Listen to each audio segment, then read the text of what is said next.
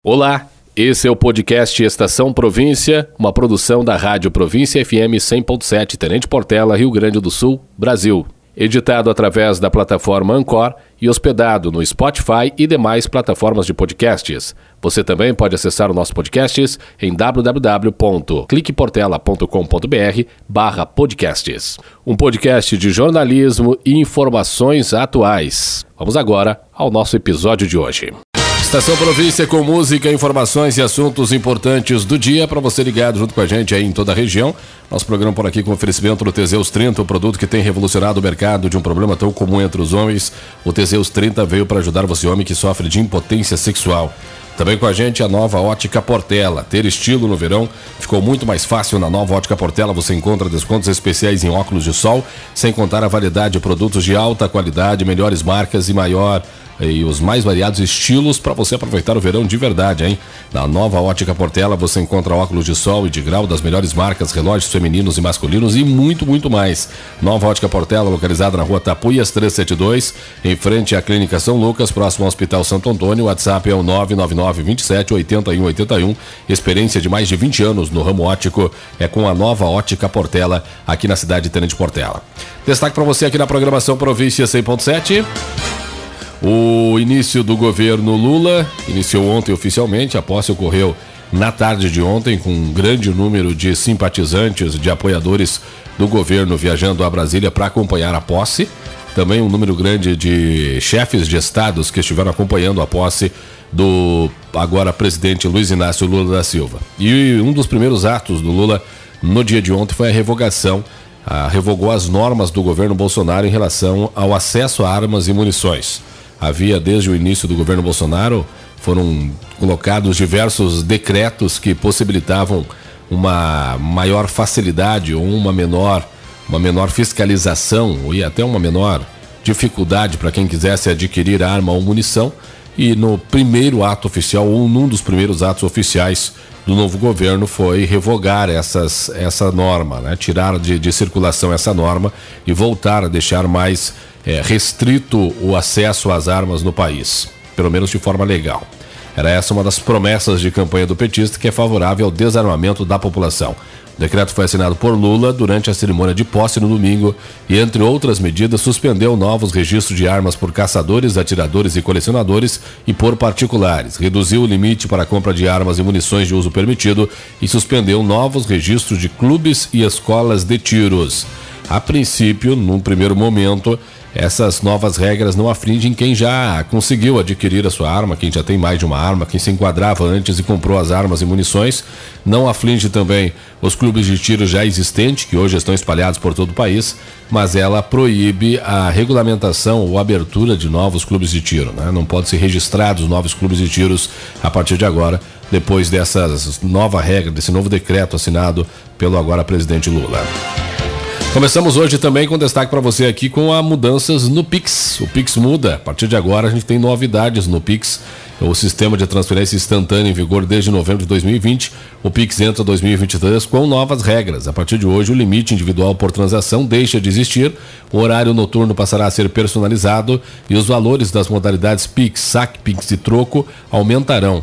As mudanças haviam sido anunciadas pelo Banco Central no meio de dezembro. Segundo a autoridade monetária, as novas regras oferecerão mais segurança e flexibilidade ao mecanismo de pagamento, que bateu recorde de 104,1 milhão de transações por dia com o pagamento da segunda parcela do 13º no dia 20 de dezembro.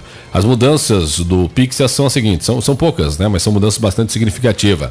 Até agora, o período noturno em que os limites de transferência são mais baixos começavam às 20 horas e iam até às 6 horas do dia seguinte. Com a mudança, o correntista pode escolher se o período noturno começará às 22 horas, terminando às 6 horas da manhã. Então, agora o correntista pode optar por manter como está, ou seja, das 20 às 6 da manhã, ou pode aumentar esse horário, levar para as 22 horas, esse horário de período noturno. Outra coisa é o aumento dos valores disponíveis nas modalidades de PIX-SAC e troco. Até agora era possível sacar ou receber como troco 500 reais via Pix durante o dia e 100 reais à noite. As quantias passaram para R$ mil reais no período diurno e mil reais no período noturno. É um aumento bastante significativo. Também O Banco Central retirou o limite de transferências a contas de pessoas jurídicas pelo, pelo PIX. Caberá a cada instituição financeira determinar o valor máximo. Acabou o limite aquele que tinha, que atrapalhava bastante. E ainda os limites das operações PIX com finalidade de compra passarão a ser iguais aos das transferências eletrônicas disponíveis, ou seja, dos TEDs, né? Antes era atrelado aos limites do cartão de débito, então agora passa a ser a mesma quantidade do, do TED, do, das transferências normais, né? Então você tem aumenta também de maneira significativa o limite dos PIX para compra. Também o Tesouro Nacional poderá pagar aposentadorias, pensões e salários ao funcionalismo por meio da conta salário associada ao PIX. Até agora, o PAC Tesouro, sistema da Secretaria do Tesouro Nacional que permite pagamentos pelo PIX, estava disponível apenas para receber taxas e multas, substituindo o guia de recolhimento da União. E ainda um outro detalhe é que o Banco Central vai facilitar o recebimento de recursos por correspondentes bancários por meio do PIX cada correspondente bancário poderá ter uma conta em seu nome para movimentação de valores relativos à prestação de serviços, desde que usada apenas para receber recursos. Então, são algumas regras imediatas que mudam a partir de agora em relação ao PIX. Destaque para você também aqui, informação aqui no seu rádio, né? Para você que vai sintonizado junto com a gente, tivemos um final de semana absolutamente movimentado na cidade de Miraguaí. A Miraguaí teve aí desde sexta-feira, né? Na verdade, já vem há algumas semanas a situação bastante tensa em Miraguaí, no cenário político, mas desde a última sexta-feira a situação virou um, uma série de decisões jurídicas em cima de decisões jurídicas até a noite de ontem.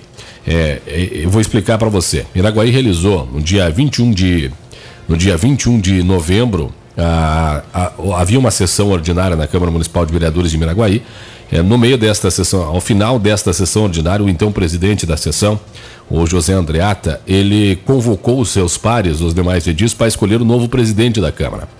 Não estava na pauta da sessão, não havia sido comunicado antes, pelo menos os vereadores que eram sua oposição dentro da Câmara, e ele convocou os vereadores para fazer essa votação. Os vereadores que eram oposição do Andreata, eles se retiraram da sessão é, eram quatro vereadores, deixaram a sessão. Os cinco vereadores que permaneceram na sessão fizeram a votação e elegeram o vereador Leandro Haas como presidente do exercício. Por que essa eleição era tão importante? Porque naquele dia havia entrado na pauta do Tribunal Regional Eleitoral, lá em Porto Alegre, o julgamento do processo que envolvia o prefeito Pretinho e o vice-neco da cidade de Miraguaí. É, naquela sequência daquela semana, ao final daquela semana, o Tribunal Regional Eleitoral confirmou a cassação do prefeito Pretinho e do prefeito e do vice-prefeito Neco. Assim sendo, o presidente da Câmara de 2022 assumiria o cargo no município de Miraguaí no ano de 2022 e o presidente eleito para 2023 assumiria o cargo no ano de 2023 até o, a próxima eleição no mínimo. Acontece que o PTB, que era o partido do Andreata, na Câmara de Vereadores de Miraguaí não tinha suplente de vereador. Então, quando o, o, o Andreata sai para ser uh, prefeito, né, interino do município, é feito o recálculo do quociente eleitoral e quem fica com essa vaga é o PT, que é do Partido do Pretinho. Ou seja, muda a composição da Câmara para 5 a 4 para aqueles favoráveis ao Pretinho, para aqueles ah, que eram até então base aliada do prefeito Pretinho, do ex, agora ex-prefeito Pretinho. É, foi feito essa, essa, essa articulação. É, os vereadores que se retiraram da sessão, os vereadores que eram oposição ao Andreata, o Andreata foi para a prefeitura, assumiu lá como prefeito interino. A Câmara mudou a composição, passou a ter cinco vereadores do lado do, do, do adversários do Andreata na Câmara de Vereadores e quatro vereadores é, companheiros do Andreata na Câmara. É, os vereadores que haviam se retirado da sessão, lá naquela sessão primeira, eles entraram na justiça e a justiça anulou aquela eleição, aquela sessão e, por consequência, o resultado daquela eleição e determinou que uma nova eleição fosse marcada. Essa eleição foi marcada para sexta-feira agora. Né? Aí eu repito para você, chegaria na sexta-feira com um cenário onde os adversários do Andreata, ou os companheiros do prefeito Pretinho, tinham cinco vereadores na Câmara e os do Andreata quatro. Na sexta-feira pela manhã, o Andreata renunciou ao cargo de prefeito, renunciou ao cargo de presidente da Câmara, né? E por consequência de prefeito, e voltou para a Câmara. E aí ele tira o suplente de volta, que era do PT, e assume ele, dando 5 a 4 novamente para os seus companheiros, ou seja, voltando a recuperar a maioria da Câmara. É, for, o, o tribunal mandou, a, a justiça mandou que antes da sessão para escolher a mesa diretora de 2023 se fizesse uma sessão e uma eleição para escolher o, um vereador para ficar no comando do município nas últimas horas de 2022. Acontece que os vereadores que eram oposição Andreata, aqueles mesmos quatro, eles não compareceram nessa primeira sessão. E aí, os vereadores que estavam presentes votaram num adversário, que não estava na sessão, que era o, o Vanderlei Lunardi do PT. Eles fizeram esse voto, colocaram o Vanderlei Lunardi, na teoria, como prefeito do município por um dia e meio, não dava bem um dia e meio, e fizeram uma segunda eleição. Os vereadores de oposição até apareceram, criticaram e se retiraram novamente da sessão, fizeram a segunda eleição e elegeram novamente o Moiso o Ministério Público entrou com uma ação em relação a essas, todas essas manobras e pediu o afastamento do Moiso, né, do, do, do vereador do vereador Haas, o Leandro Haas, e do José Valdinez Andreato, o Milico, da, Câmara, da Câmara de Vereadores, da função de vereador. E a Justiça concedeu essa, essa, esse afastamento, afastou os dois vereadores e anulou eleições, a eleição ocorrida na sexta-feira e determinou que uma nova eleição fosse realizada sem a presença dos dois vereadores que estariam tumultuando o, o processo legal dentro da Câmara de Vereadores. A Justiça entendeu que a manobra dele renunciar ao cargo e para lá, para a Câmara de Vereadores, é, é, era ilegal é, ou, ou, ou é, tinha ali más intenções. Entendeu também que é, o fato deles votarem num, num, vereador que nem estava na sessão foi apenas uma manobra para tirar esse vereador da sessão seguinte e por causa disso acabou afastando esses dois vereadores da Câmara de Vereador e ontem aí virou o ano, né? E a Câmara de Vereadores estava sem presidente e o município estava sem prefeito. Começou domingo de manhã, o primeiro de janeiro, em Miraguaí, sem presidente na Câmara e sem prefeito. É, como a, a, a lei orgânica do município prevê que na vacância da, de presidente da Câmara eleito é, o vereador mais velho seja declarado presidente para presidir até a próxima eleição, até a eleição da mesa diretora, o vereador Jorge Pronico dos Santos, então, ontem, durante o dia, era o prefeito e o presidente da Câmara, vamos dizer assim, né? Ou seja, era a autoridade máxima do município, já que não havia outra autoridade constituída a não ser ele naquele momento. Às nove da noite ontem, ocorreu uma nova sessão, né? Essa sessão foi presidida, então, pelo vereador Jorge Pronico dos Santos, pelo Jorginho, para eleger uma nova mesa diretora, agora sem o Leandro Raz e sem o, o José Valdinez Andreata. É, foram convocados dois suplentes, os dois suplentes para assumirem essas duas vagas, e foi realizada a eleição. Oito vereadores compareceram na sessão, né? É, os dois suplentes e outros seis vereadores é, com cargo efetivo na Câmara Municipal de Vereadores. Desses oito vereadores, dois deles, os dois vereadores de oposição, os dois vereadores de oposição ao, ao pretinho, vamos usar esse termo aqui, né? vamos usar sempre o pretinho no centro dessa discussão, eles acabaram se retirando da sessão e sem botar em branco, vamos dizer assim, né? ou não votaram, né? se abstiveram de votar e se retiraram da sessão. Aí que foram a vereadora Regina e o vereador Ricardo Fink. E aí os demais vereadores presentes na sessão, os outros seis vereadores, votaram e escolheram o Luiz Carlos Herman, né? um mosquito, para presidir a Câmara de Vereadores e, por consequência disso, para assumir a Prefeitura Municipal de Miraguaí. Então, Miraguaí acorda nesta segunda-feira com o Mosquito como prefeito municipal de Miraguaí e a Câmara de Vereadores, o vice-presidente eleito, foi eleito composto, composto a mesa diretora, o vice-presidente foi o Jorge Pronico dos Santos, então o Jorginho segue como presidente da Câmara de Vereadores, pelo menos até o mês de março, quando ocorre a eleição. Se não estou equivocado, em abril vai ser a posse do novo prefeito, mas agora a gente tem então uma remodelação lá no município de Miraguaí. O Mosquito, então, assume como prefeito, já é prefeito na cidade de Miraguaí.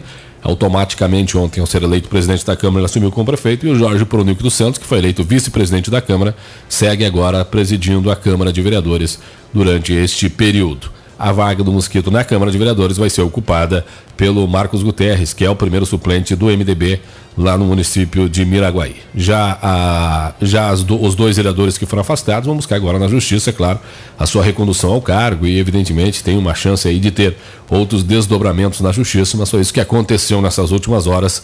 E nesta segunda-feira, então, o município de Miraguaí tem como presidente da Câmara o Jorginho e como prefeito o Mosquito Jorginho do PP, o mosquito do MDB. Cenário que virou as notícias do, da virada de ano, foi o município de Miraguaí acabou se tornando o foco principal das principais notícias aqui da nossa região. Agora são 8 horas e 46 minutos, 8 e 46 seguimos em frente aqui na programação Província 100.7, para você ligado em toda a região junto com a gente. Um abraço super especial para você. Olha só, destaque aqui na programação as capas dos principais jornais em circulação. Começando com o jornal Folha de São Paulo. Lula assume, promove revogaço e diz que quer governar para todos. Sem Bolsonaro, faixa passado por oito pessoas simbólicas. Desigualdade social é foco de discurso ao público. Petista critica teto de gastos, mas promete responsabilidade.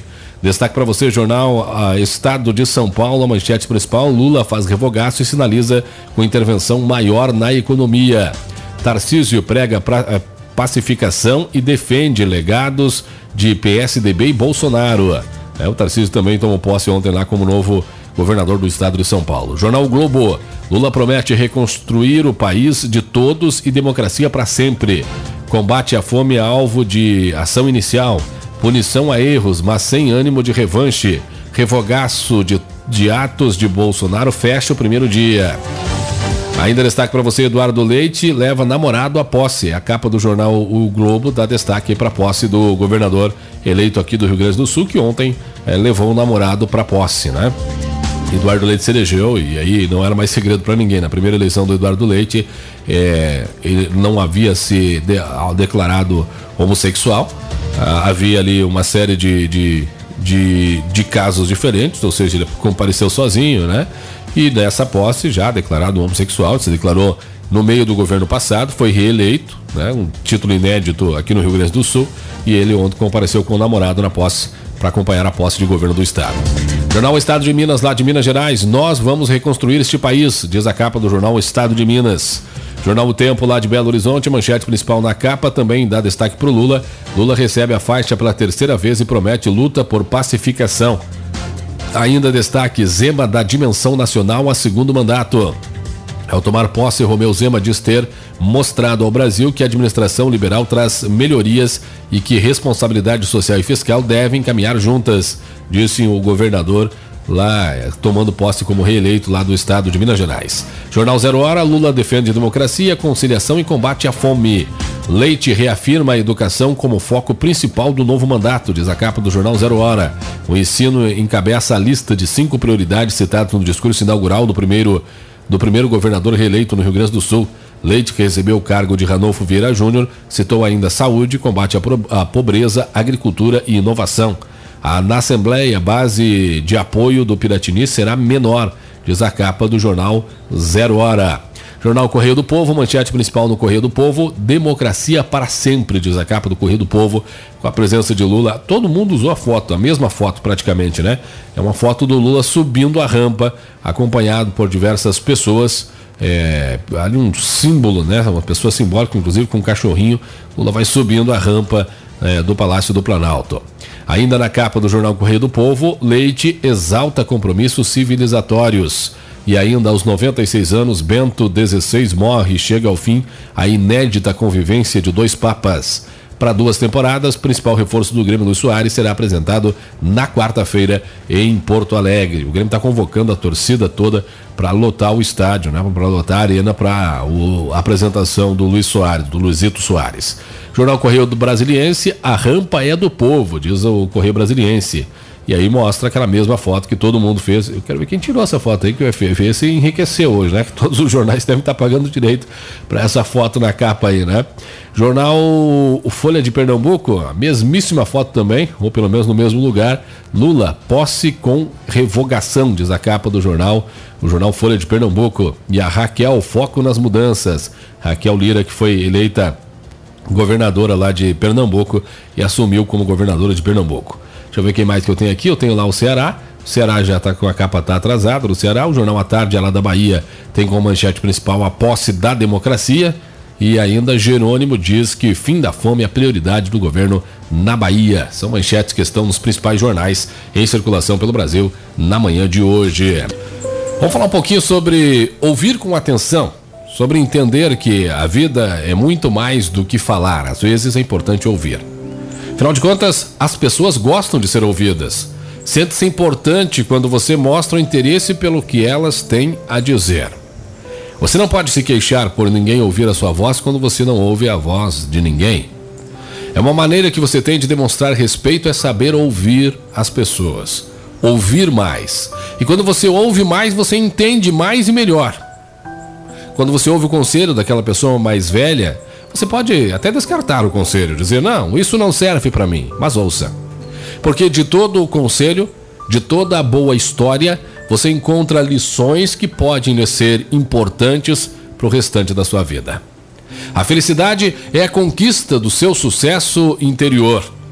Sentir-se realizado, sentir-se feliz, amado, próspero é uma ambição natural de todos nós, mas nós precisamos compreender quais são os nossos desafios e quais são as nossas obrigações dentro do cenário da felicidade.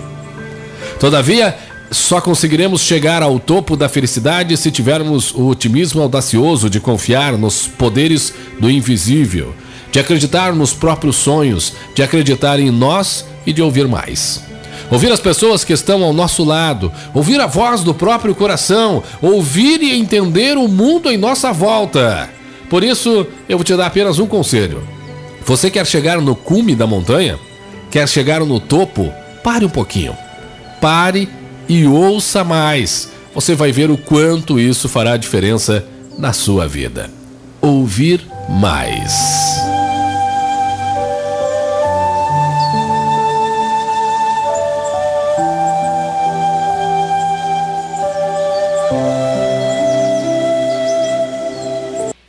Você está ouvindo Estação Província.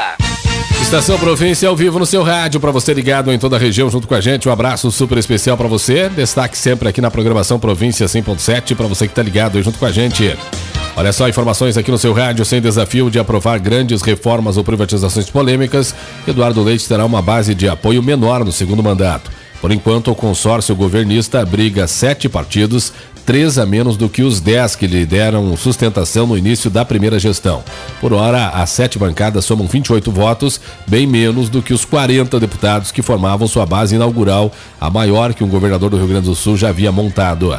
Tamanha conciliação política deu a lei de suporte para aprovar matérias difíceis na gestão passada, como a retirada da Constituição Federal da necessidade de plebiscito para efetuar a venda da CE, da Sulgás e do CRM, bem como as reformas previdenciárias e administrativa que mexeram nos direitos dos servidores. Mesmo antes da posse, o governador já havia conseguido que a Assembleia chancelasse a prorrogação do aumento das alíquotas do ICMS levado a cabo no governo de José Sartori. Agora o cenário é um pouco diferente. Apesar de ainda ter a maioria, o governador tem os deputados do PSDB, do MDB, do PP, do União Brasil, do Podemos, do PSD, do PDT e ainda tem outros nomes ali à disposição, né, que conseguiram manter.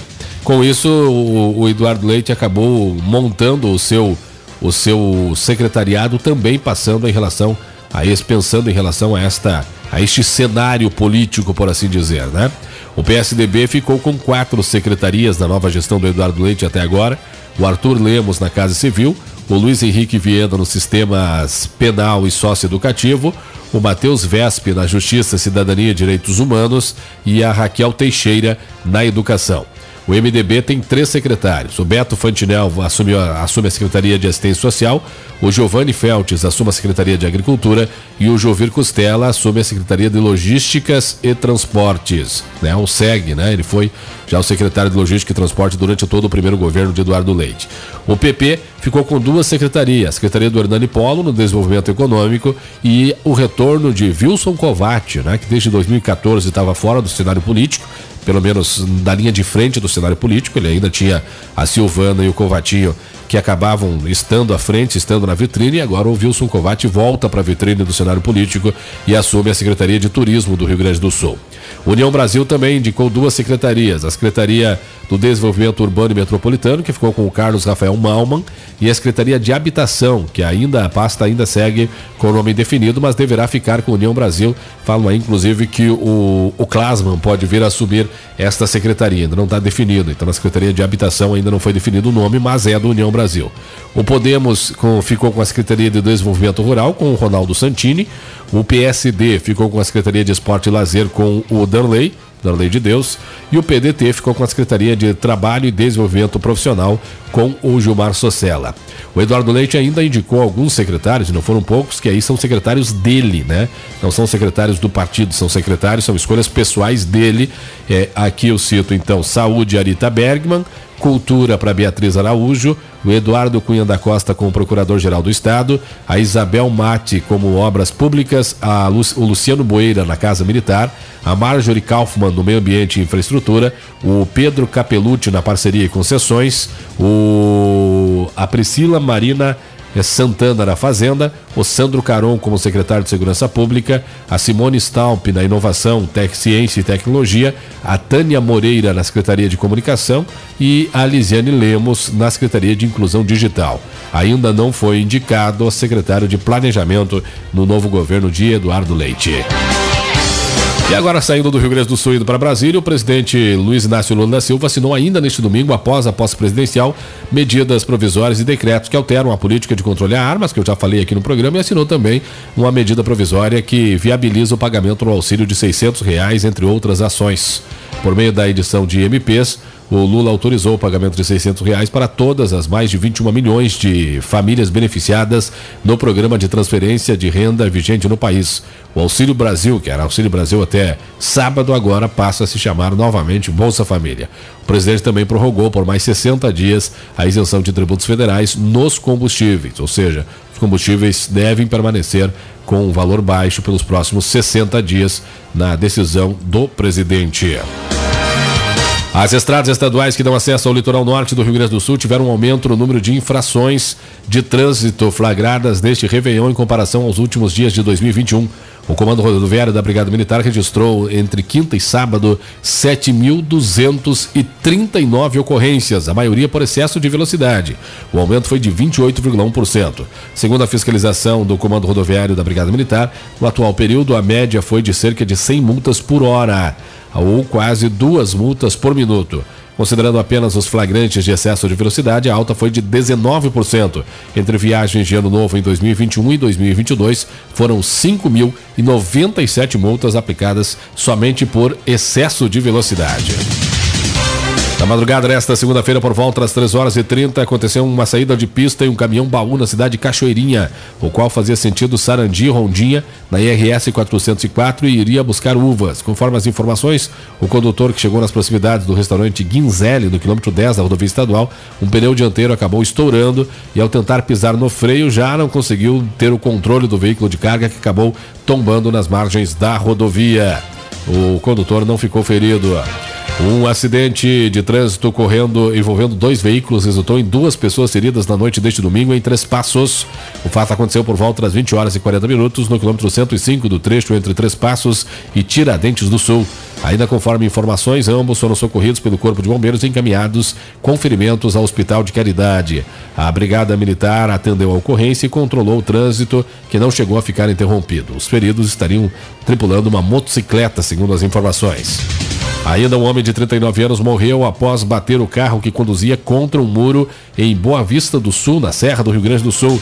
Segundo a Polícia Civil, o condutor teria perdido o controle e bateu em um muro por volta da 1 hora e 30. Ele foi socorrido pelo SAMU e pelos bombeiros voluntários de Garibaldi, que atenderam a ocorrência, mas o condutor, identificado no local como Arley Man, acabou morrendo no local e infelizmente não conseguiu sobreviver a este grave acidente.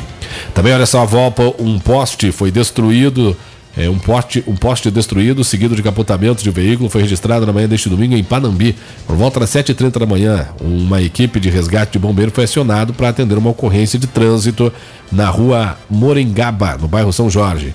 No local, um New Fiesta estava capotado nas proximidades, estava uma condutora de 24 anos que foi encaminhada para o pronto atendimento para o Hospital de Panambi com ferimentos não graves. O veículo estava somente a condutora. Segundo ela informou, ela seguia no sentido cidade interior quando perdeu o controle da direção do veículo, acabou colidindo contra um poste de transmissão de energia e, na sequência, o veículo que ela transitava acabou capotando. Ela não se feriu, né?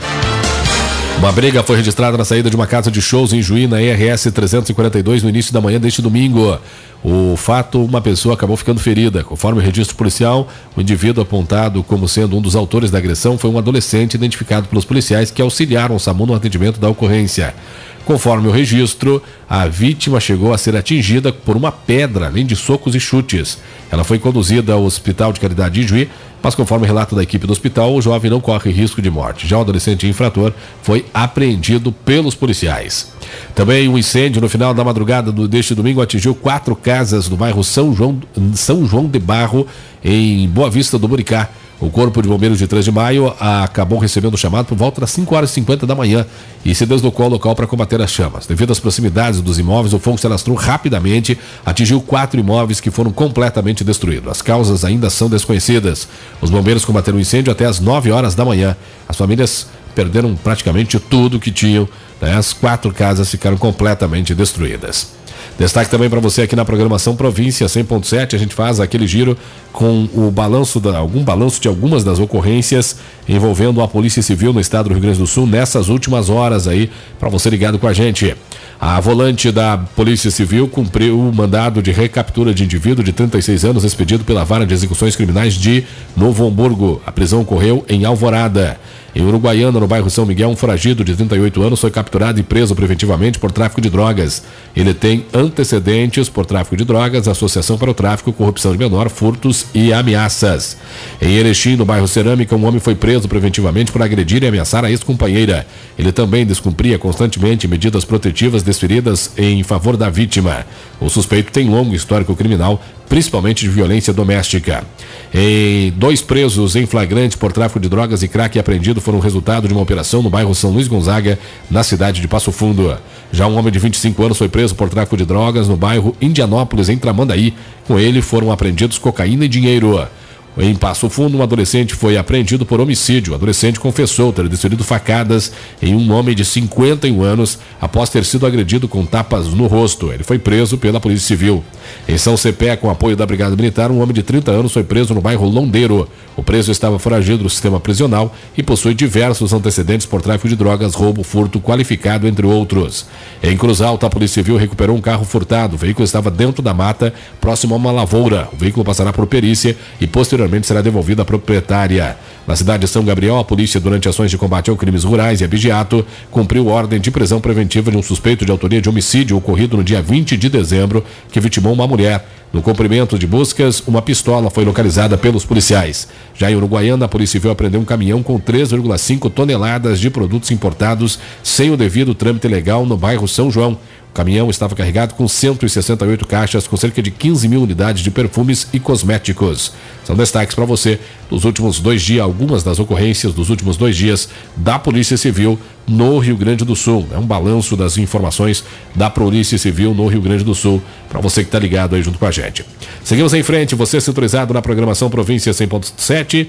Um abração especial para você, obrigado pelo carinho, pela audiência, acompanhando a programação Província 100.7. Também estamos a partir de agora com você transmitindo ao vivo no Facebook e ainda você pode acompanhar o nosso programa posteriormente também através do nosso podcast. Agora o nosso programa vai ficar à sua disposição no podcast. Passando com algumas ocorrências, deixa eu ver aqui se tem algumas ocorrências. É, são poucas ocorrências né, da Polícia Rodoviária Federal, mas em Montenegro teve um acidente com vítima, na, cidade, na BR 386 em Montenegro, não houve registro de bloqueio foram diversas ocorrências, né? E Arroio dos Ratos também havia uma rodovia bloqueada durante a noite de ontem. Neste momento, dando uma olhada aqui nas rodovias federais, fluxo normal em todas as rodovias federais do Rio Grande do Sul. Não há informação de ocorrência nas rodovias federais neste momento pela Polícia Rodoviária Estadual, a Federal. Então, destaques aqui para você na programação Província 107. Você ligado em toda a região, acompanhando sempre a nossa programação. Que bom ter você na mais ouvida. Província 100.7 FM. Primeiro lugar em audiência no Noroeste Gaúcho. Sim, a Província FM está cada vez mais líder. Primeiro, porque a província te escuta. Demais! E toca só o que você gosta. Os melhores artistas, a melhor música e a informação com credibilidade. Tudo isso faz da Província FM a rádio com maior cobertura com o maior índice de rádios ligados simultaneamente. Província FM, disparada, a maior audiência do Noroeste Gaúcho. Essa rádio eu respeito. Obrigado a você que coloca Província FM sempre em primeiro lugar. Legal, província 100.7 aqui no seu rádio, você ligado com a gente em toda a região. Um abraço super especial para você, tudo de bom. Obrigado pela companhia. Seguimos em frente. Previsão do tempo. O nosso clima agora e as tendências para os próximos dias. O tempo aqui em Tenente Portela deve ser de ainda com pancadas de chuva durante o dia de hoje, né? Deve ter algumas pancadas de chuva durante esta segunda-feira aqui em Tenente Portela. Apesar do calor, a temperatura não sobe tanto, tanto que nem fez ontem. Vai ficar na casa dos 29 graus durante o dia de hoje. Ontem a gente chegou a bater 36, 37 graus, hoje deve ficar na casa dos 29 graus a máxima durante a tarde, com a presença de algumas nuvens, aí a gente não tem aquela presença maciça do sol. Amanhã teremos um dia com presença de nuvens, aí o sol não aparece com tanta força, mesmo assim a temperatura sobe com intensidade até que moderada, chegando aos 33 graus amanhã aqui em Tenente Portela. Não há previsão de chuva para amanhã. Na próxima quarta-feira teremos um dia com muitas nuvens, temperatura entre 20 e 34 graus, já sem previsão de chuva, e na quinta-feira pode voltar a chover com pancadas rápidas e isoladas em alguns pontos da região. A temperatura na quinta fica entre 20 e 34 graus. A sexta-feira será de céu claro, temperatura forte e aquele sol de rachar, né? Temperatura de 20 graus na parte da manhã, atingindo a marca de 34 graus durante a tarde aqui em Trem de Portela, nas cidades da microrregião. Oferecimento da Nato VIP. Você quer ter uma vida mais saudável, dias mais tranquilos e sem dores? Passe na Nato VIP e conheça produtos naturais especiais para você. A Nato VIP conta com especialista em naturopatia Ademir Schmidel, que trabalha com terapias naturais para acabar com suas dores nos joelhos, articulações, lombar, ciático. Trabalha para lhe ajudar a resolver problemas emocionais como depressão, ansiedade, insônia. Tenha dias melhores, conte com o naturopata Ademir, que é especializado em terapias naturais e atende na Nato VIP para lhe ajudar. Conheça também uma nova tecnologia japonesa e outras técnicas modernas que estão disponíveis com o naturopata Ademir da Nato VIP. Agende seu horário pelo WhatsApp 559-9982-1310 Nato VIP. Dignidade, honestidade, humildade e respeito nos momentos mais difíceis, a Funerária Marmoraria Engler oferece há mais de 40 anos o mais completo serviço funerário, veículo para translado, capela mortuária sem cobrança de aluguel e plantão 24 horas. No ramo de marmoraria faz túmulos, jazigos e capelas para sua casa, produz pias, soleiras, pingadeiras e escadas, revestimentos em mármores e granitos de primeiríssima qualidade. Funerária Engler agora conta com um plano funeral com o objetivo de dar tranquilidade no momento mais difícil da sua vida. Para mais informações, entre em contato com a Funerária Engler. Representantes na região em Miraguaí, Angelito Morcelli, em Redentor Uninho, em Coronel Bicaco na Funerária Pinheiro, no Brago Polaco, em Campo Novo na Funerária Melrer e em Sede Nova na Funerária Cipert. Em Tenente Portela está na Avenida Santa Rosa, telefone 3551 1039, 3551 1249 999 56 62 44. Nova Ótica Portela, em frente ao Centro Clínico São Lucas, próximo ao Hospital Santo Antônio, aqui na cidade de Tenente Portela. Seguimos em frente. Cotação dos produtos agrícolas aqui na programação do seu rádio: o trigo R$ 82,00, a soja R$ 170,00 e o milho R$ 83,00. Trigo 82, soja 170 e o milho R$ 83,00. Cotação dos produtos agrícolas nesta sua manhã. Oferecimento ainda na programação Província 100.7 para você ligar junto com a gente é da Agropecuária Bresolim, aqui em Tenente Portela. Contamos com completa linha de nutrição animal, pinto, sementes, fertilizantes, medicamentos, ferramentas, materiais para caça e pesca e também uma completa linha de produtos para seu animalzinho de estimação. Estamos localizados na Rua Guarita, número 76, no centro, com uma equipe pronta para melhor lhe atender com toda a atenção e carinho que você merece.